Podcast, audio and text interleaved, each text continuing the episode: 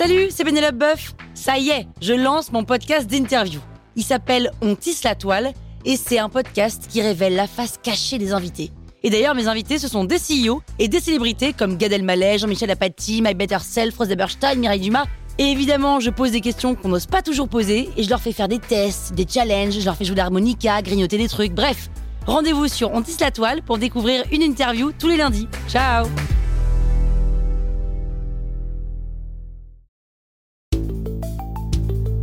Vous êtes entrepreneur Vous voulez donner une trajectoire optimale à votre startup C'est parti, on attaque le douzième élément.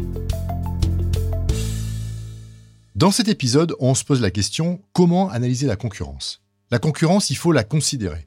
Parce qu'en fait, s'il n'y a pas de concurrence, il n'y a pas de marché. Alors comme elle existe, il faut la prendre au sérieux.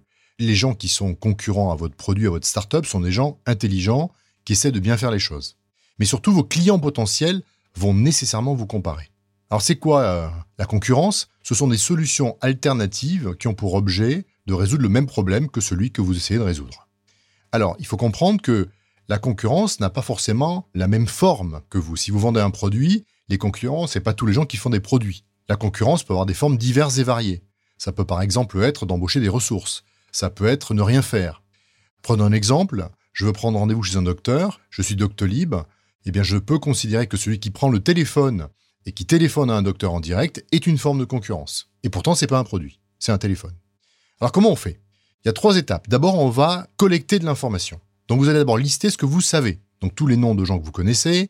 Vous allez poser des questions à vos clients. Si j'existais pas, euh, qu'est-ce que tu ferais? Vous allez regarder qui vous remplacez. Vous allez analyser contre qui vous avez perdu. Donc tout ce qu'on sait, on commence à le mettre dans un tableur. Maintenant, on va analyser ce qu'on ne sait pas. Donc là, on va réfléchir, on va aller sur Internet, on va taper des trucs dans Google, on va regarder euh, ce qui sort, et pas que dans All, on va aussi taper sur Images, des fois il y a des trucs intéressants qui sortent. On va se connecter à des bases de données, comme Crunchbase, comme CB Hindsight, qui sont une mine d'or pour euh, découvrir des concurrents. Et puis, on va peut-être analyser les brochures des concurrents, les websites des concurrents, pour voir ce qu'ils racontent. Donc ça, c'est de la collecte de données. Une fois qu'on a fait ça, maintenant, on va commencer à trier cette donnée et un petit peu à l'analyser. Donc le tri, ben, c'est quoi? Ben, On va commencer à faire des, des tiers en disant il y a un tiers 1, 2 et 3 du concurrent le plus sérieux au moins sérieux. Et pour chacun des concurrents, on va essayer de euh, rassembler l'information. Par exemple, sous une forme simple qui est euh, information sur la société, combien il y a d'employés, quand est-ce qu'elle a été créée, est-ce qu'elle a levé de l'argent, sur le produit, quel est son prix, quelle est sa tagline, quelle est sa version, ou sur la cible, quels sont les clients ciblés. Et une fois qu'on a trié tout ça, maintenant on va passer à l'étape numéro 3, qui est l'étape d'analyse. Donc l'analyse qu'on va essayer de faire, c'est de trouver quels sont nos avantages concurrentiels. Il en existe de trois types. Un, le coût. Est-ce que vous êtes moins cher à produit égal? Deux, ça pourrait être comment vous vous différenciez? Est-ce que votre produit est plus innovant? Est-ce que la qualité du produit est meilleure? Est-ce que votre customer service est meilleur? Et trois, dernier point, le focus. Est-ce que votre cible marché est différenciée? Donc essayez de trouver à quel niveau vous êtes différent. Dernier point, pour essayer de véritablement figer toute cette connaissance, on va faire un dessin. Alors évitez surtout de faire une, la matrice avec l'abscisse l'ordonnée où tout le monde se trouve en haut à droite, ça fait marrer tout le monde. C'est pas sérieux parce que c'est vous qui décidez de ce que vous mettez en abscisse et en ordonnée. Et on voit souvent des Google, des Microsoft, etc. qui se retrouvent en bas à gauche et vous en haut à droite. C'est pas crédible.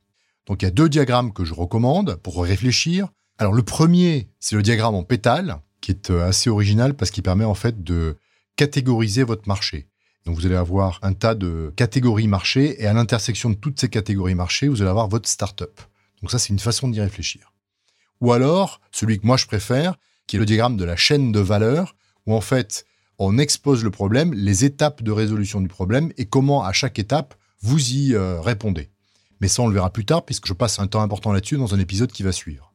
Voilà, donc je pense que c'est comme ça qu'on peut commencer à analyser la concurrence. C'est un travail qui est long, mais c'est un travail qui est important qui vous permettra d'exister de manière différente aux yeux de vos clients. Je vous dis à bientôt.